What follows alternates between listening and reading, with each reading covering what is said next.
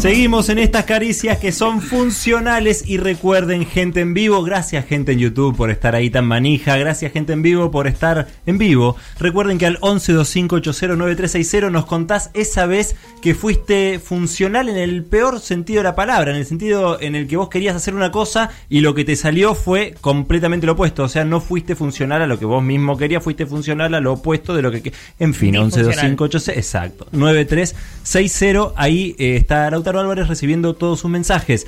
Eh, viene una sección muy esperada por eh, toda la gente, que es el storyboard, y no sabemos de qué se trata. ¿Vos sabés, Elisa, de qué va el storyboard de hoy? No, siempre misterio. mucho misterio. Se dice que es impactante, se dice que es un storyboard trascendental. Escribió un agente en vivo a cariciasiragente.com, un agente en diferido, perdón, que dijo que este fin de semana escucharon 7 horas seguidas de storyboard.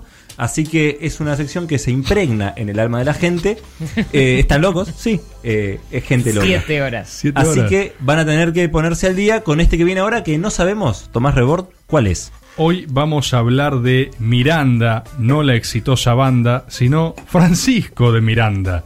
Eh, Francisco de Miranda es alguien que si capaz lo tienen de oído es uno de los eh, héroes próceres de la independencia americana. En el mejor de los casos es eso. En la mayoría acá en nuestro país ni se lo ¿Americana conoce. de dónde? No, no, no, el- todo el continente. Ya vamos a ver el pensamiento. eh, si hay alguien americano y universal es Francisco de Miranda, digamos. Pero bueno, también sucede en Venezuela, es mucho más reivindicado, también mucho por legado de Hugo Chávez. En Argentina, las más de las veces es completamente desconocido directamente. O sea, te dicen Miranda, o si no sé, ¿ustedes conocen Miranda? ¿Le suena? Sí, es el que en Europa hizo la gran reunión americana donde confluyeron Ah, todos los. Ahí va. Elisa, ¿tus apuntes nació en Buenos. Aires? No. Perdón, no está mirando en el. Seguramente, pero yo también me drogaba un montón. Ahí está, ahí está. Si vos te estabas drogando también en la secundaria, capaz tenés ganas de escuchar sobre este storyboard. Como bien dijo Cristian, eh, los apodos de Miranda son el americano más universal y también se lo conoce como el precursor. ¿Por qué es el precursor? Vamos a ver, pero básicamente fue un tipo que vivió entre los dos siglos, 1700 hacia 1800, y fue completamente adelantado a su época y de hecho parió toda una generación de pensamiento continental. Acá es lo interesante y se relaciona con muchos otros storybirds que hemos hecho también en conjunto. Quizás las personas de las 7 horas el fin de semana se puedan sentir identificadas o tengan los temas más frescos. En su infancia, Francisco de Miranda eh, nace en Caracas, en las Islas Canarias. Los padres eran canarios, ¿sí? O sea que era venezolano, pero nace bajo el régimen español. Se lo llevan rápidamente a. ¿Cómo? ¿Un ser humano que nace de dos canarios? Sí, nace de dos canarios. Es, es mito- empezado por ahí. es mitológico el origen de Miranda. Sus padres canarios lo tienen y el tipo se lo llevan después nuevamente a España. Le dice, debes luchar por nosotros. Entonces, el tipo Son es- muy parecidos todos los personajes. Me hizo el pene pájaro. Pero Sí, porque es una cuestión histórica. La gente en la historia era así antes, hablaba toda más así. Ah. Entonces el tipo, al igual que San Martín, por ejemplo, se forma con eh, las guerras africanas, ¿sí? Las guerras de España en África, básicamente. No en África, estaban siendo colonizados hechos pelota, pero eh, son sus primeras experiencias militares. Ahí ya el tipo destaca, y no solo destaca, sino que también empieza a romper las pelotas. Digo, Miranda, para la gente que lo tenía a cargo, era un chabón inquieto, asociado a ideas de la- del iluminismo, ya tildado de masón, ¿sí? Filiación masónica, ese tipo de cosas. Entonces el chabón, como si bien era muy buen militar, y era, en ese caso podríamos decir, funcional a los españoles, ¿no? Opa. Oh, mira como, oh, conceptos del caricias. Caricias funcionales. Cuestión, eh, en esa primera etapa los españoles dicen, ¿qué hacemos con este? Y yo, ya sé. ¿Cuál era una de las políticas borbónicas? Romperle las pelotas a los imperios rivales. Entonces el tipo dice, ¿sabes qué podemos hacer con un par de tropas? Bancar la revolución norteamericana. Se está dando la revolución en Norteamérica y a Miranda lo mandan junto con otros a apoyar esa sublevación contra el imperio británico. ¿Por qué? Básicamente porque le rompía la bola a sus enemigos, a su competidor. Esto después se le va a volver en contra. De hecho, hubo gente eh, al interior del imperio español que decía, che, no hagamos esto porque es avivar giles. O sea, si a todos estos eh, criollos en sangre, digamos, les mostramos la revolución tan de cerca, ¿cuánto va a falta para que digan, hey, ¿Por qué no? Nosotros también, ¿entendés? Bueno, dicho y hecho, eh, Miranda va a Estados Unidos y participa de la revolución norteamericana. O sea, eh, Miranda combate por los Estados Unidos en su independencia contra Gran Bretaña. Ahí también se le pueden decir agente de los españoles, ¿no? O agente de la independencia americana. Funcional a la independencia por primera vez. Efectivamente, el tipo ahí conoce a gente interesantísima, o sea, conoce a Jefferson, conoce a Washington, conoce a tipos que estaban de la cabeza mal. El chabón pira, receptas así a ser una gran esponja, Miranda, y se le queda, o sea, le nace una idea fija. Efectivamente, la revolución americana. El tipo empieza a diseñar lo que era el plan de la Gran Colombia. Eh, Miranda quería independizar desde el sur del Mississippi, ¿sí? Hasta el sur del continente, básicamente. O sea, un gran megaestado invencible e inmortal, absolutamente federal en términos de concepción. También conoce a Thomas Paine, otro tipo interesantísimo, el autor del Federalista. O sea, ese era el tipo de ideas libertarias, liberales y republicanas que se empiezan a formar en la cabeza de Miranda. El chabón de ahí, básicamente, se da cuenta de que, al igual, ¿no? 2 más 2, 4, al igual que le funcionó a los españoles financiar la eh, de colonias eh, británicas, les serviría, es como una regla de tres simple, les serviría a los británicos financiar insurrecciones contra la corona española. Entonces el tipo, después de ser soldado español, por así decirlo, se va a Londres y empieza a hacer lobby para que le financien su independencia americana. Entonces, fíjate acá, ya te explotó el funcionalómetro. No, no. ¿Sí? El monono. Funcionalómetro. Funcionalómetro monono. ¿Sí? Está clarísimo el concepto. Funcionalómetro mono. Entonces, el chabón va a Londres e empieza a hacer un lobby al estilo loco. Esto re va, es la Gran Colombia, es por acá. Los británicos, muy en un estilo británico, le dicen. "Oh, oh, oh, oh, oh". Toman so. Hacen así. Let me Sí, sí, think, sí, porque hablan Miranda. así los británicos. Entonces le dicen, mira, todo muy lindo, veces, ¿no? todo muy lindo, pero sí, todo, todo el tiempo, todo muy lindo, pero eh, hay un quilombito todavía, España, Francia, hay que ver cómo se resuelve eso, hay una tensión creciente, así que vamos a postergarlo. Miranda toma nota de eso y se va a recorrer el mundo, básicamente se dice que fue amante de Catalina la Grande, Habría que hacer un gran storyboard para la Catalina la Grande, que era una mujer conocida por su dominio acérrimo del imperio zarista, al mismo tiempo que sus amantes. Tenía una gran política de amantes, Catalina, que era un eh, marido oficial y a su vez amantes que los premiaba políticamente. Les daba ministerios, cosas, le daba título. Era un gol ser amante de Catalina la Grande, digamos. Entonces, tiene esa incursión, ¿sí? Eh, y al mismo tiempo pasa también por el imperio otomano. Tiene que hacer una cuarentena, ahora que No. estamos en esto, Miranda, sí. Cuando va el imperio otomano a Rusia por la gripe negra, no sé qué mierda había en esa época, le hacen hacer una cuarentena, el término original de la cuarentena, que es pasar 40 días Claro. aislado, ¿no? Como Para- nosotros. Sí, exacto, lo mismo. Sí. Para eh, ahorrarte cualquier bichajo. Pasa que el El bichajo. ese- Es la cuarentena más larga del mundo. Cuestión, la de Miranda fue solo de 40 días, pero efectivamente dice, bueno, a ver, si lo que hay que resolver es un quilombo España-Francia para que me financien, me voy a Francia, me voy a donde está el quilombo. El chabón participa de la Revolución Francesa. Ya tilda dos en el... eh, Decime bingo, que lo ¿se conoce a? Fouché y me muero. Seguramente lo conoce a Fouché, pero también conoce, o sea, él, de hecho, eh, 100% lo conoce a Fouché, porque él se afilia al bando de los girondinos, o Ah, sea, está. los moderados en el medio de una de las primeras etapas de Fouché.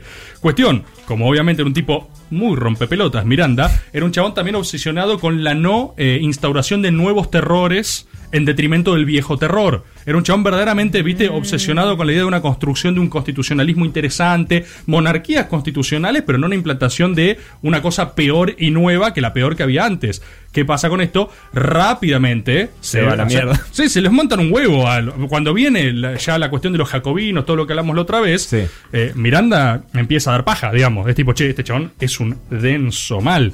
Termina preso en Francia. O sea, él hace la revolución con los franceses. Y aparte quiero decir algo, siempre militarmente destacado, ¿eh? O sea, no, un tipo de primera línea, un tipo que fue protagonista en cada una de estas revoluciones.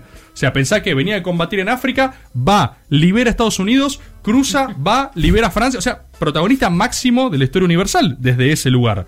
Cuestión, lo meten preso un tiempo, después lo largan, no es tan terrible, y ahí agarra y dice, bueno, salgo acá, re manija, protagonicé ya dos revoluciones, soy un tipo, o sea, tengo un CV, ¿entendés? Que caigo a cualquier lugar y soy... eh, Mozo. Ah, Francisco de Miranda.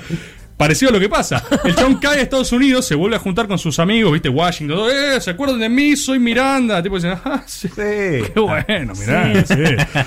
Miranda. Claro, claro, todos tienen sus quilombos también, ¿no? Nadie tiene muchas ganas de andar financiando revoluciones por ahí. Mira, si no te dan bola los británicos, o sea, Estados Unidos está con todo prendido fuego. ¿Quién le da pelota? Y esto me reinteresa hablarlo. Haití. Miranda, ¿sí? Se va a Haití. Esto no lo sabe nadie. La primera independencia. Haití es central en la independencia continental americana. Haití es la primer y única revolución esclava exitosa de la historia. No una cosa medio criolla, elite, que suplanta al nuevo tirano, que esto que el otro. No, Es no, no. que también es muy reivindicatorio de Latino, de no, de América como continente, desde el norte hacia el sur, porque incluso la Carta de Independencia de Estados Unidos es eh, fuente de inspiración de la Revolución Francesa. Y eh, ahora lo mismo que vas a, vas a decir, la misma línea, digo, hay una cosa muy americana también de, de sublevarse, rebelarse. No, no, y la de Haití, mucho más. O sea, si hay una radical por sus componentes, es la haitiana. O sea, la declaración de la abolición de la esclavitud era casi una verdad de perogrullo, porque era onda, somos todos esclavos, nos liberamos. O sea, no hay ninguna posibilidad de tipo, no, ni ley de vientre, ni qué sé yo, ni qué carajo. Es tipo, Claro. ¿qué esclavitud?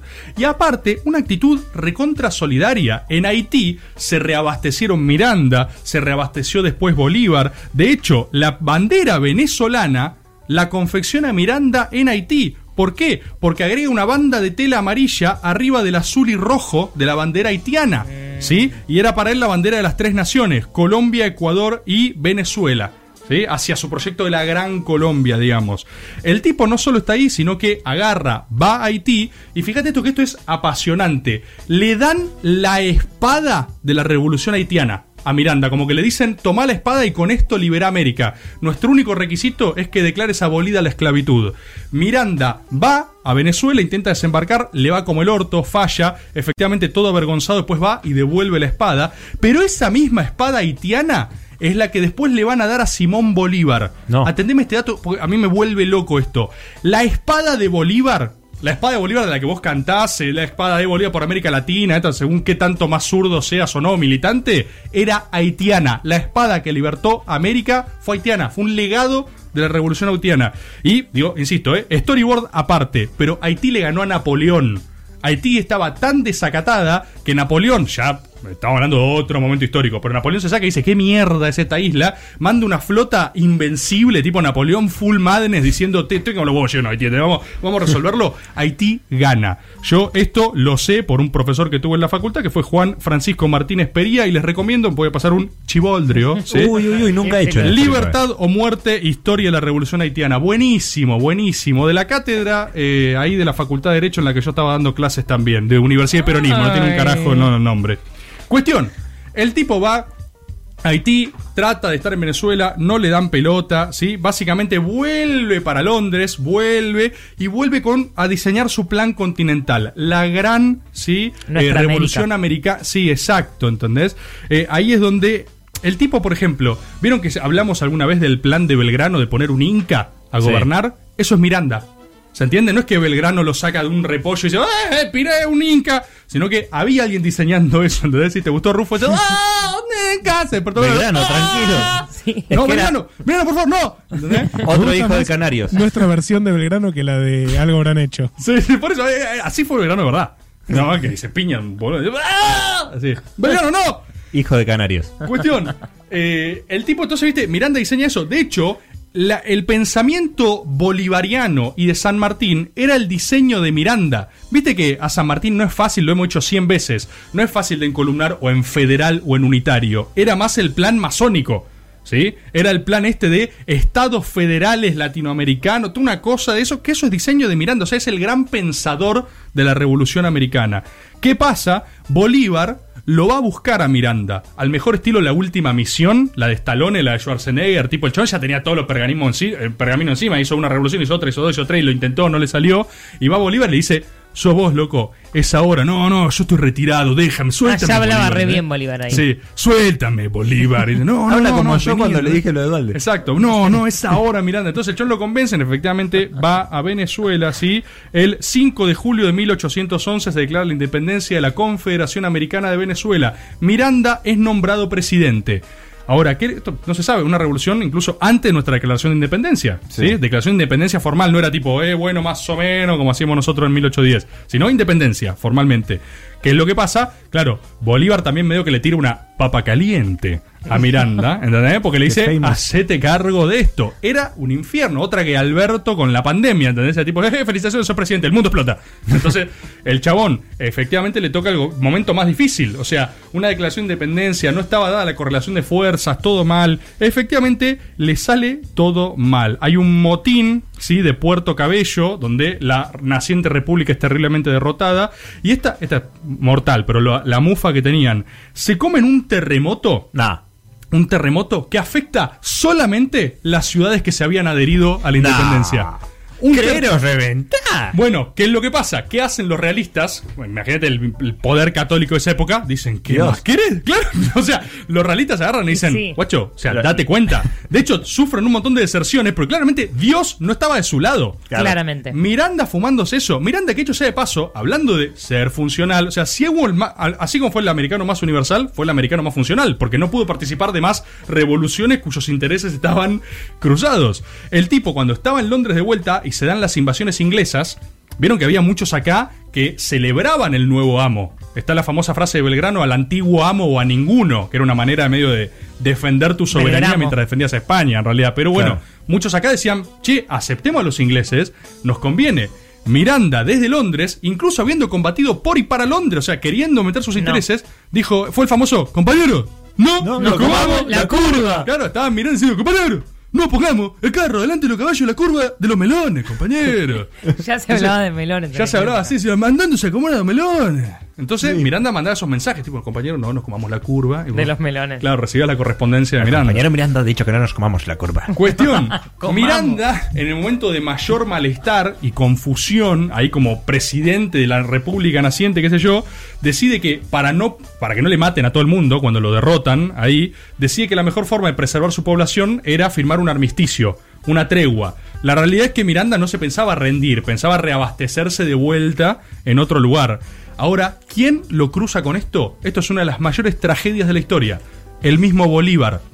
Bolívar, esto eh, al día de hoy no está saldado entre los venezolanos, igual como si no tuvieran cosas que saldar los venezolanos, ¿no? Pero si se cruzan un venezolano que la está pasando mal, decirle, te quiero hablar de otro tema. No me importa lo que vos pensés. No, no, no, no. Miranda y Bolívar. Claro, no sé, ¿qué pasó? ¿De qué ahí? estás? Dale. Decirle, el venezolano, viste, todo pasando como el orto, y vos decís, no, no, no, no te vas a escapar de esta, venezolano, ¿ok? Entonces vos le decís, mirando a Bolívar, no estás al lado. ¿Por qué? Porque efectivamente se traicionan. En realidad, yo creo que Bolívar traiciona a Miranda, ¿sí? Porque Miranda está en una situación apremiante, decide firmar un armisticio para guarecerse en otro lado. Él está esperando un barco que lo reserve para volver a reagruparse. Bolívar mismo lo intercepta ¿Al barco? y lo no, a él antes Ah, de abordar él. el barco y lo entrega a los españoles. Bolívar entrega a Miranda a los españoles, uno de los mayores crímenes de la historia bolivariana, digamos, porque pues, digo, después suceden las luchas independentistas de Bolívar. Después Bolívar va a Haití y los haitianos le dan la misma espada Que que, le- le habían dado a Miranda. Pero el tipo lo entrega a los españoles. Eso, hasta el día de su muerte, no se entiende, ¿viste? Después están quienes te dicen que se arrepintió, quien no, que Miranda efectivamente traicionó. Pero pará, ¿lo mataron? Me- Lo apresan, Sí. el tipo se intenta fugar, a Miranda le agarra un ACB y se muere, preso. Olvidado, ¿Ya había derrotado. Fíjate esta cosa de eh, siempre la tragedia, ¿no? Como si fuese una cosa eh, imposible de esquivar. Pero es una de las grandes tristezas de la historia, porque Bolívar, o sea, Miranda fue el mentor a quien él fue a buscar, ¿eh? Fue a buscarlo, fue el presidente, y después lo entrega cuando se da esta cosa de ¿Qué te diría Miranda? Fue una decisión táctico-militar. Si no me rendía, nos mataban a toda la población, ¿eh? nos masacraban. Claro. Yo lo hice protegiendo a mi gente. Es súper complejo. Y Bolívar, un tipo que lo fue, Fue a funcional fue- en la corona. ¿A quién fue funcional? ¡Ah! Entonces, cuestión. Muy buenos los efectos. Está buenísimo, vengo afilado con eso. Miranda muere traicionado, derrotado y preso, todo mal, y así se iba el americano más universal. Quizás también más funcional. Fíjate algunas frases, ¿no? Napoleón, dijo, o sea, lo conocía todo el mundo, ese es el tema también. No podías no conocer a Miranda en esa época. Hoy no sabemos quién es. Ese tipo Como, que tipo diseñó nuestra- Coppola.